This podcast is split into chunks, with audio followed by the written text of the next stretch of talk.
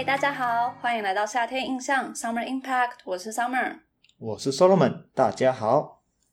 前几天的时候，因为要进医院做中医实习了，所以我们就被征召去打 A Z 疫苗。嗯哼，然后我觉得它的副作用真的蛮令人印象深刻的。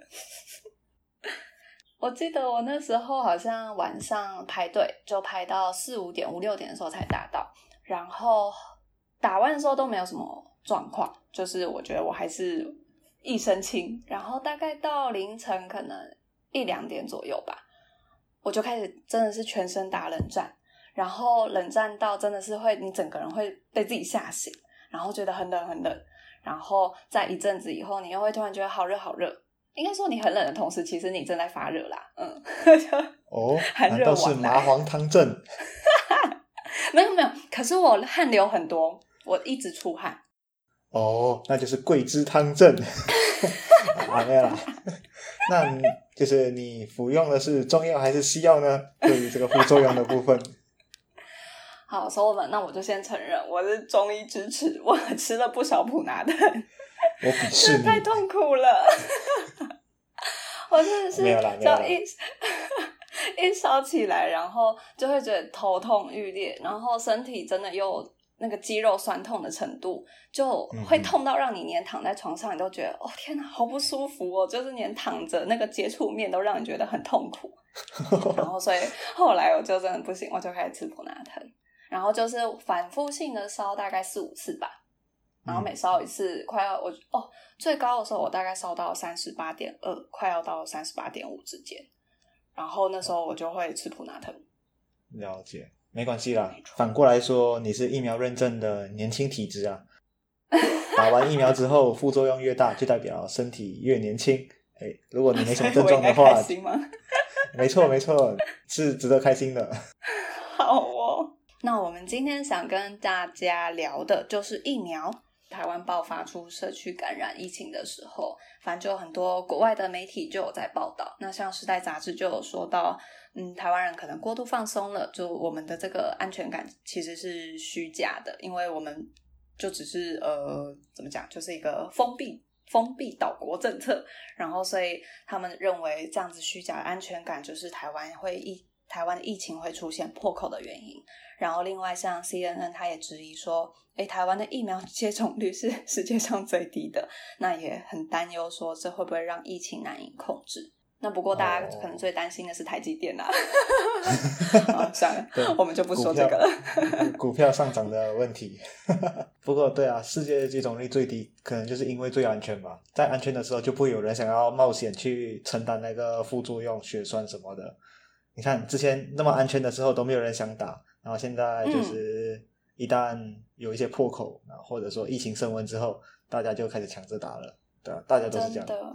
在安逸的时候，不会有人选择冒险。好，废话不多说，所以我们突然说了一句我觉得好有理、好有智慧的话哦。没有，这句就是废话。那接下来我们这里帮大家简单的说明一下国内关于疫苗的一些情报。那首先是接种顺序，那优先顺序从一到第十一的话，首先就是医事人员，那预估人数是四十五点五万，再来是中央及地方防疫人员是九万人。那这一块也是大家比较讨论度比较高的。台湾是比较少数国家把中央的政府人员，然后放在优先接种这个疫苗序位的。然后第三个的话就是高接触风险的第一线人员，那是三点五万人。另外是特殊情形必要出国者零点五万人，然后还有长照机构的住民以及工作人员二十万人。那第六个则是七十五岁以上的长者，那是一百五十万人。第七个的话就是维持社会运作必要人员五万人，第八个军人二十五万人，那第九个是六十五岁到七十四岁的长者，那高达一百九十八点五万人。第十个呢，就是十九到六十四岁，那有易导致严重疾病高风险族群，总共是三百八十四万人。最后的这个注射优先顺序就是五十到六十四岁的成人，那是五百三十万人。总共是一千三百七十一万人。那不知道收听的朋友们，你有在 接种顺序里头吗？Solomon 就不在接种你顺序里之后。考完国考就是医事人员了啦。在六月四号的时候，从日本飞来了一百二十四万剂 A Z 疫苗。日本政府呢，其实之前在年初的时候，就向 A Z 疫苗原厂购买了三千万剂疫苗，那也取得了九千万剂 A Z 疫苗的授权生产许可。不过，因为呃，就是欧美国家在注射 A Z 疫苗以后，有一个很严重的副作用，就是血栓这个状况。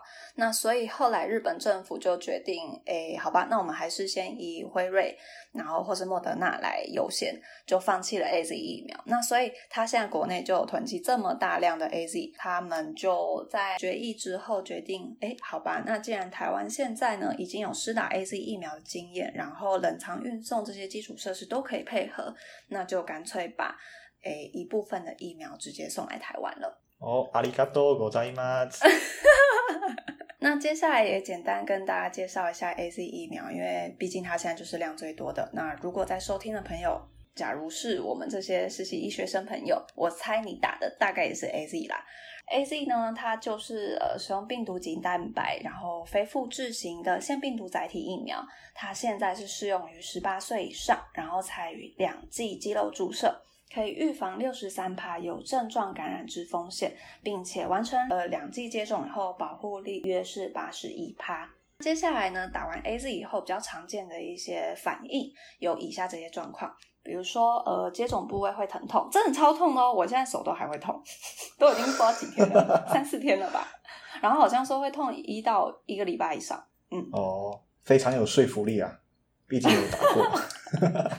然后这个接种部位会疼痛红肿，那通常会在数天内消失。嗯，有吗？其他可能的反应是包含疲倦、头痛、肌肉酸痛，超痛的。我那时候屁股跟下肢真的是超痛，我都这痛到我要趴着睡，就趴着睡还会比较舒服。然后接着就是体温升高、畏寒，然后关节痛以及恶心。那这些症状会随着年龄层增加而减少。哦，我被认可了。然后很年轻很年轻轻了。通常轻微病于数天内消失，有吗？好哦。然后接种疫苗以后，可能的发烧反应是会大于三十八度 C 的，一般是在呃两天内会缓解。那如果有持续发烧超过四十八小时，然后严重过敏反应如呼吸困难、气喘、眩晕、心跳加速、全身红肿等不适症状，就应该尽速就医。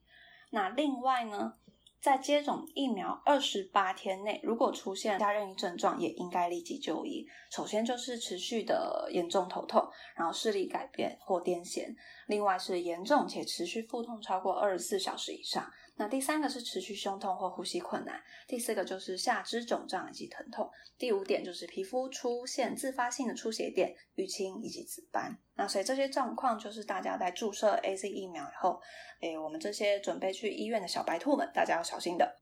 没问题了。我们今天会跟大家分享一下国外疫苗以及现在的国产疫苗。那首先，我们就由 Solomon 来帮我们介绍一下国外疫苗吧。疫苗目前被认为就是遏制 COVID-19 大流行最有希望的方法，而且目前也在大力的推行，无论是在开发或者是国家在采购疫苗这方面。那传统上，疫苗的产生需要分成三个临床试验的阶段嘛，然后每个阶段其实都要花很多时间，好几年的时间来完成。然后目前 COVID-19 疫苗开发的速度是前所未有的，就是非常非常的快速，每个步骤都在几个月内完成。现在市面上也有很多厂牌的疫苗，但是因为呃国家还有政治的因素，那每个模每个国家被分配到的疫苗量。或者说，就是可以选择的种类就会有所不同，有所限制这样子。如果今天台湾如果在未来的可能一年或者是两年后有各种疫苗可以任君挑选的话，在众多的厂牌之间，我们要如何做选择呢？答案是都可以。然后疫苗的效力不能直接看就是字面上的有有效力来做比较，因为其实每个疫苗就是都是不同。都是不同的临床试验的结果，然后不能直接做相比，因为这个临床试验的结果和临床试验本身实验的设计，或者是说你在哪一个国家做，或者是说我们试验收纳的人群，都会是影响试验结果的因素。那目前也没有任何一项研究是，没有任何一篇研究是直接将不同厂牌的疫苗直接做比较，所以我们就无法很明确的告诉你哪一支疫苗的效果是最好的。但是它们都有一个共同的好处，就是能够有效的降低 COVID-19 重症的风险。所以只有越早打越好，越早接种就能越早保护自己，保护家人。那接下来的资料都截至于机关署，那有关疫苗的问题其实都可以。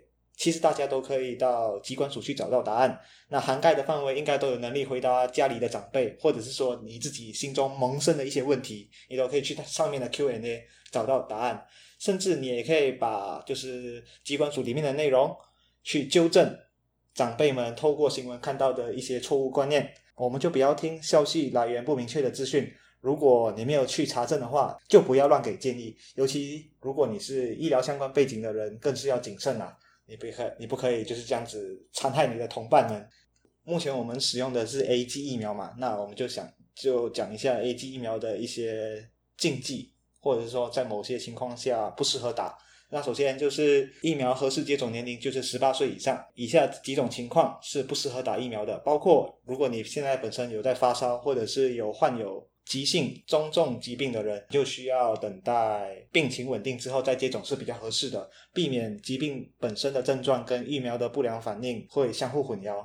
那另外就是，如果你有使用抗血小板或者是抗凝血药物。或者是你凝血功能本身有异常的患者，在施打后注射部位加压至少两分钟，并且观察是否有出血或者是血肿的情形。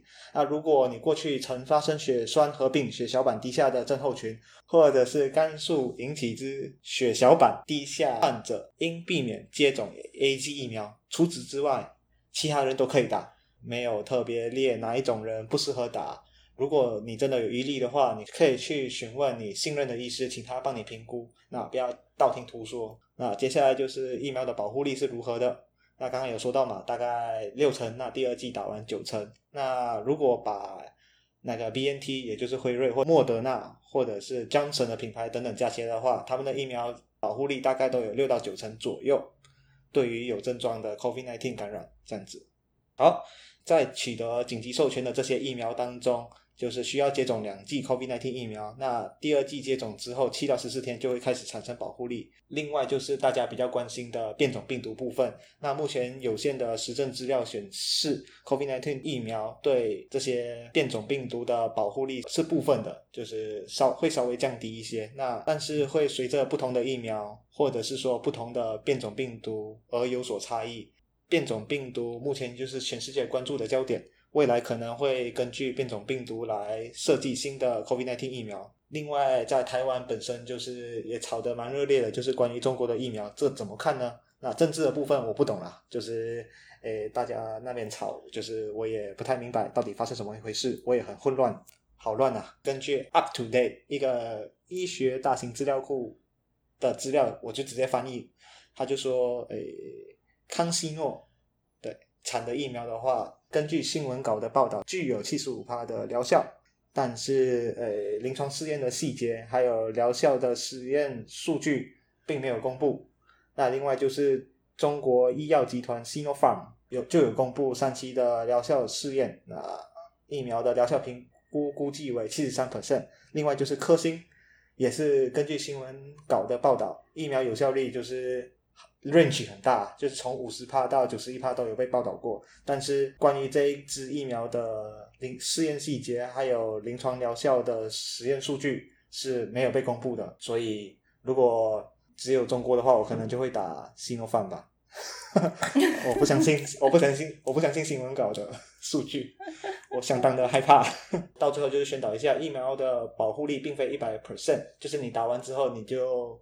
不代表你能够脱下口罩，然后在街上弃医而走之类的。对，同时间就是目前接种疫苗的人数是少数的，在疫苗涵盖率不高的情况下，为了预防疾病的发生，保护容易受感染的族群，建议在接种完疫苗之后，仍然需要遵守防疫的的生活原则，勤洗手、佩戴口罩、保持社交距离。那接下来我们就把镁光灯镜头转到国内疫苗。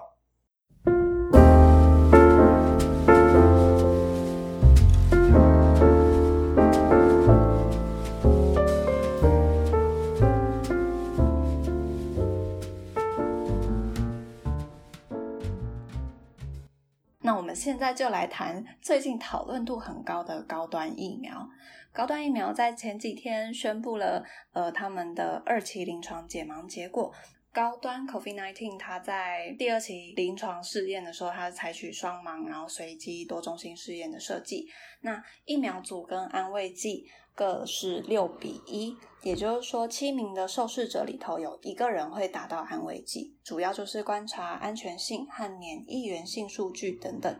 那这个数据呢，是包含了综合抗体阳性率，以及综合抗体平均效价，还有综合效价浓度等等。解盲双盲呢，是新药疫苗研发过程中一定会经过的过程。在临床试验研究药效时，会把受试对象分为接受新药或者是疫苗的实验组，然后施打安慰剂的对照组。为了避免发生人为的偏差，如受试者知道自己打的是新药或者是疫苗，然后或者是安慰剂等等，会产生一些心理作用。那直到这个研究结束以后，把实验结果公布的这个动作，这就叫做解盲。那请问一下，目前就是第二期解盲之后的结果是如何啊？乐不乐观啊？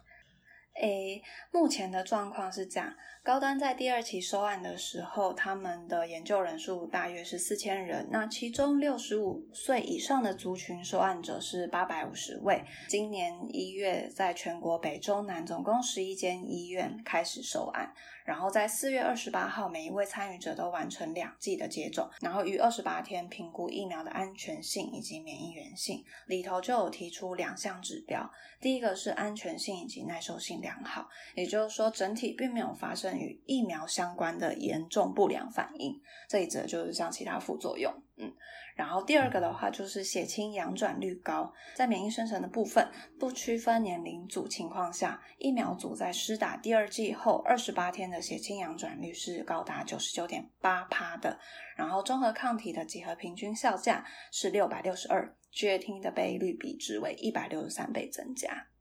下面这里先帮大家解释一下刚刚上面提到的几个名词。首先，第一个就是血清阳转率，这个就是大家比较比较比较嗨的数字，就是看到九十九点八趴就会觉得哦，是不是很强啊？打了这个就九十九点八趴，不会生病吗？类似这种感觉。但其实血清阳转率它是指在血清中特定的抗体，它从阴转阳，也就是说从没有然后转变为有的这个状态。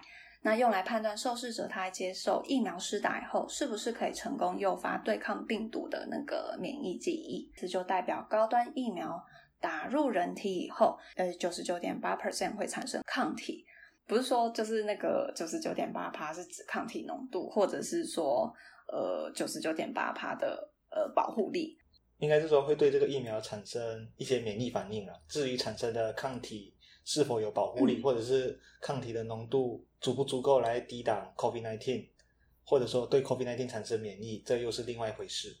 对对对，感谢 Solo 们的补充。嗯，然后另外一个综合抗体之几何平均效价，这个呢则则代表就是疫苗打进人体以后会产生的各种抗体，而且是真正具有降低病毒感染率的抗体。那就是现在，呃，高端在完成二期实验之后，就核发了紧急使用授权 EUA。然后现在就有许多学者就跳出来，啊，非常有意见，到底是为什么呢？到底是 why？到底？好，那让我 answer you 好不好？No problem，no problem。COVID-19 呢，就是它这个疫情跑出来以后，其实大家为了要赶快让生活回到正轨，都寄出了非常的做法。那这个做法就叫做紧急使用授权 EUA。然后只要疫苗在临床试验过程，它是证明有一定的效力，而且有安全性的，那它就可以简化申请跟审查的流程，然后尽速上市并且施打。那这个就让刚刚 Solem 在前面提到。每一个疫苗的研发动辄是需要几十年的，让它变成在几十年瞬间就在几个月内完成的一个过程。那不过就是在台湾的卫福部他们公布的这个国产 COVID-19 疫苗的紧急授权使用 EUA 的审查标准里头的内容是这样子的，就是你除了要有三千名受试者的资料，然后来确保疫苗的安全性，另外是国产疫苗受试者体内的综合抗体效价也不可以低于接种 A C 疫苗者啊。不过跟别的国家相比起来，就是会有一些疑虑。那对，比如说在像美国、英国、欧洲这些国家，他们在砸大钱支持药厂去研发疫苗的时候。呃，当时跑比较快的，就像是牛津大学的 A Z，然后美国辉瑞药厂跟德国生技公司一起合作的这个辉瑞疫苗，然后还有美国自己研发的那个莫德纳，他们其实都是经过了临床一期、二期试验，并且在进行三期临床试验的期间，他们也没有跑完，但是在期间然后取得 E U A。台湾现在的做法是不打算跑三期。嗯。所以我们的 EUA 才会引起这么大的讨论度，就是因为我们没有经过大规模的三期临床试验，也不确定未来可能会进去呢，还是说我们会有后面提到的另外其他做法，大家会特别的担心。了解。那二期跟三期到底差在哪里啊？有差那么多吗？有必要吗？二期这里其实它是用来测试疫苗的安全性跟有效性的，那实验的人数通常就是几百个人。那临床三期的关键则是它是很大规模的测试，那实验人数是上万人的，真正的上战场去证明它有效。其中还有一个特点是说，第三期其实是呃让受试者他会暴露在呃真正会感染到病毒的这个环境里头，然后才能在。更加的确定说你能不能降低症状发作情况，所以说现在的二期都还是在我们讲实验室里进行，这就是让大家也会很担心的一个点。人数上也有差啊，不过人数的这一块，政府是这样表示，就是说国产疫苗他们在扩大二期收件，所以他们认为可以视为二到三期的延续计划。那以高端为例的话。二期临床试验，他们是招募了呃超过四千人来参与试验嘛？那虽然没有到万，但是也比二期的几百人呃来的多。那这是他们利润。我这样讲会不会太偏？太不偏政府？会吗？不会啊，我觉得这样就是可以可以把就是政府很奇怪的点 点出来啊。真的有点怪啊。真的很怪啊，就是很 很牵强啊！你是没有过三期，还还想要上市啊？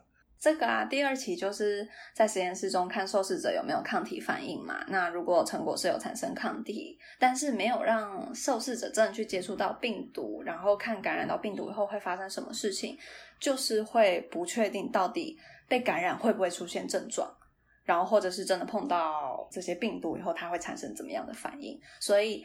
大家还是蛮强调第三期的这个试验，然后另外那个台大的工位教授陈秀熙他就有讲到，呃，阳转率跟综合抗体浓度在第二期出现的保护力指标，其实我们的这个高端疫苗看起来效果是不错的，但是应用在之后会暴露感染环境的这个状况，到底能不能去保护避免感染，暴露以后会不会产生症状？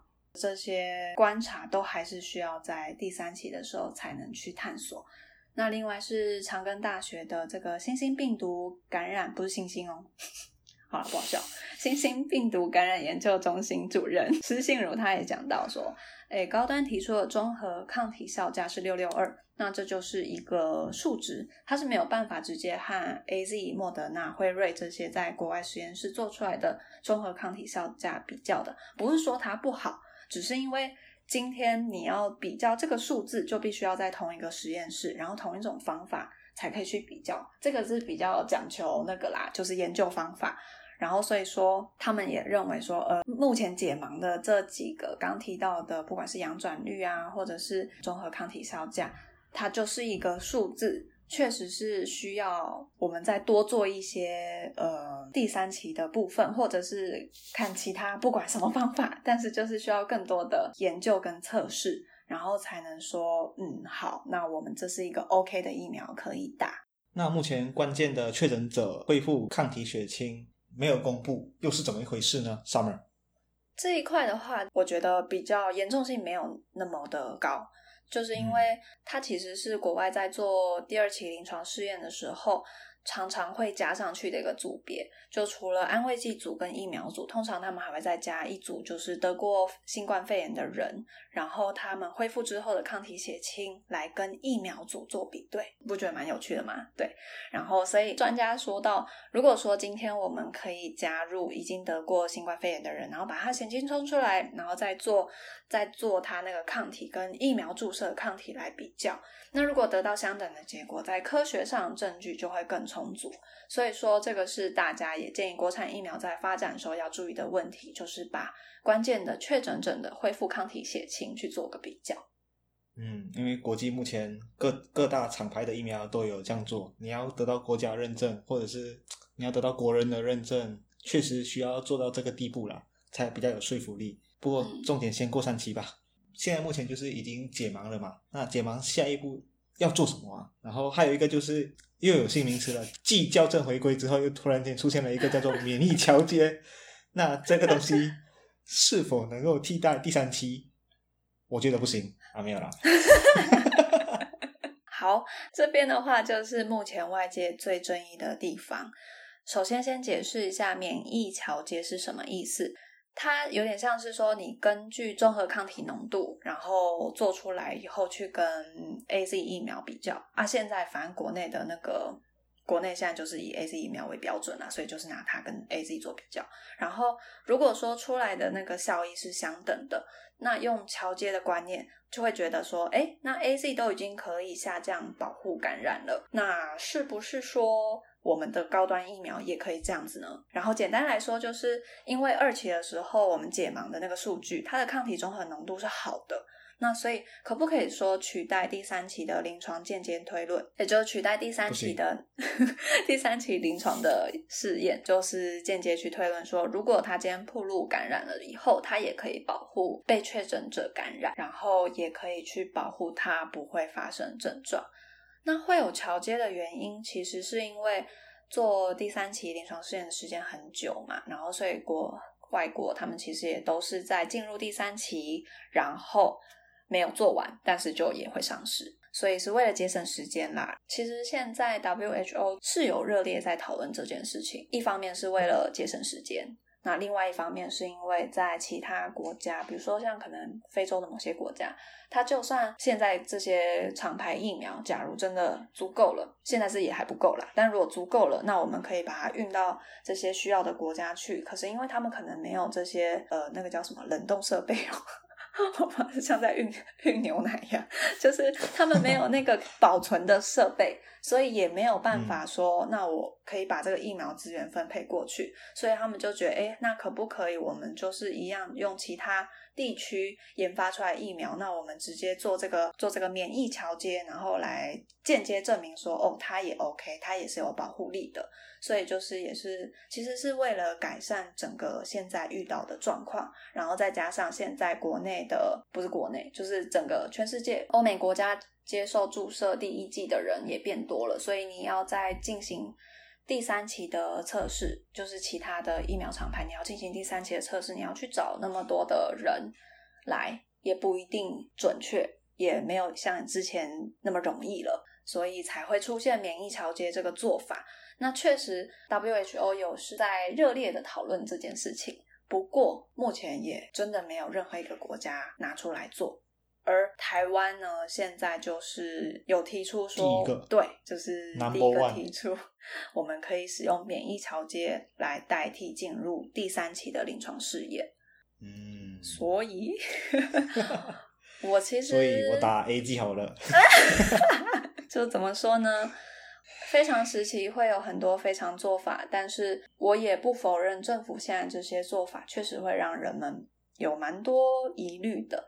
那最后我们这里就分享一个报道者的文章，他是呃张佑宗，一个台湾台湾大学政治学系的教授兼主任，然后他们去做的一些试调还有研究，台湾人跟去年比起来。愿意施打、接受那个疫苗施打的比率是大幅增加的，就回答愿意以及非常愿意的，总共占了八十九点五趴。那所以可以感受到人们对于疫苗这件事情是越来越有迫切的心态。那可是另外一个很麻烦的问题是政治立场这件事情，就是疫苗问题很显然已经变成了一个政治问题。比如说莫德纳，它是获得蓝绿两派民众的普遍认可。很难得哎，耶！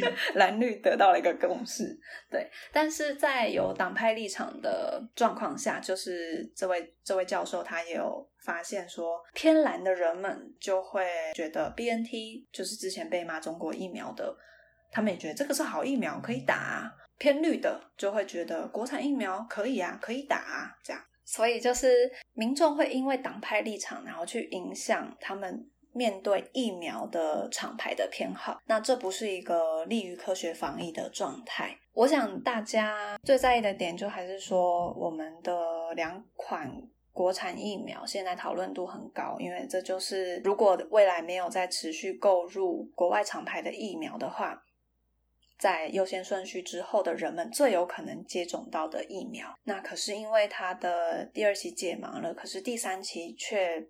不知道会不会开始，有可能会使用刚刚免疫桥接的做法，会让大家觉得蛮担心的，会觉得对，就是会觉得不开心了。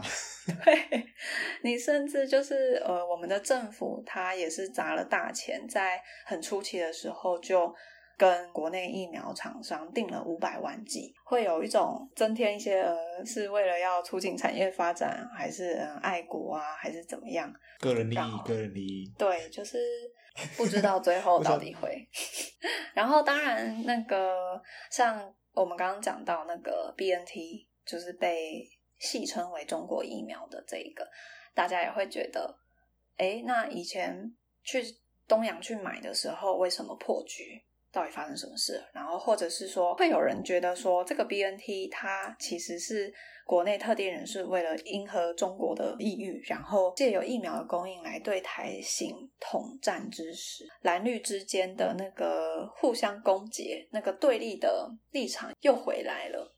疫情爆发之前，其实大家应该算是蛮一致向外的，就是大家有种岛内人民蛮团结对外，可能因为当时中共 还有整个。国际情势对于台湾都是大家有一种危机感，觉得我们必须要团结，怎么样？好，我讲了那么多废话，那 Solomon，我就问你一句，你敢不敢打国产疫苗？